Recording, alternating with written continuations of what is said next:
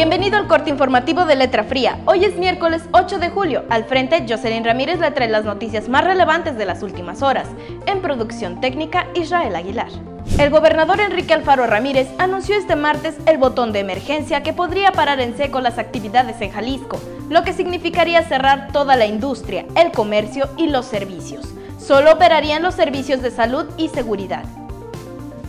Y al decir parar en seco, nos referimos a una medida más drástica que la que tomamos en la primera etapa de aislamiento social. Significaría cerrar toda la industria, el comercio y los servicios.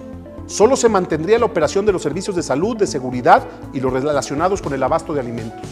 En este periodo de confinamiento total no podrían operar los restaurantes ni en su modalidad de servicio a domicilio. No habría servicio de transporte público salvo para atender la demanda de personal de salud y de seguridad.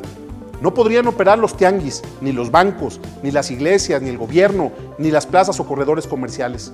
Solo podrían abrir entre semana mercados y tiendas de autoservicio solamente para venta de alimentos.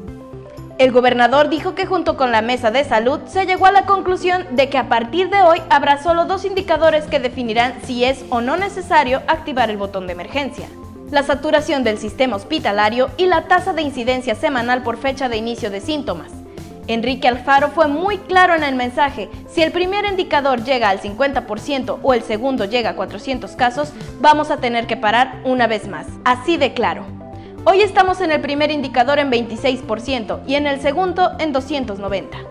En otras noticias, debido a la proximidad de la tormenta tropical Cristina en las costas de Colima y Michoacán, se esperan cielos nublados y probabilidad de lluvia para municipios de la región Sierra de Amula, informó el Servicio Meteorológico Nacional tome precauciones.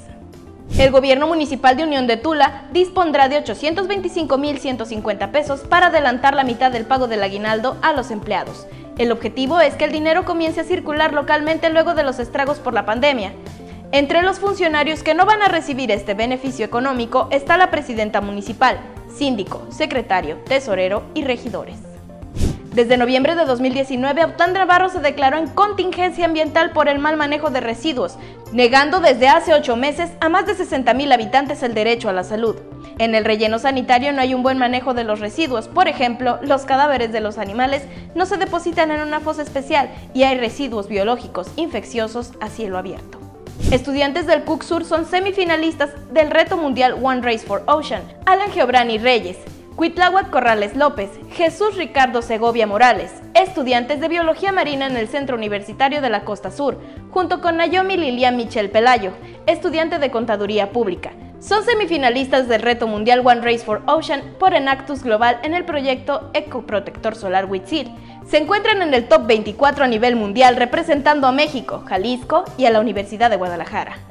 Este espacio es patrocinado por Llantas y Servicios Robles, Nissan Rancagua, Tinta Magenta y Exportaciones Cepeda. Esto es todo por hoy. El equipo de Letra Fría le desea un excelente miércoles.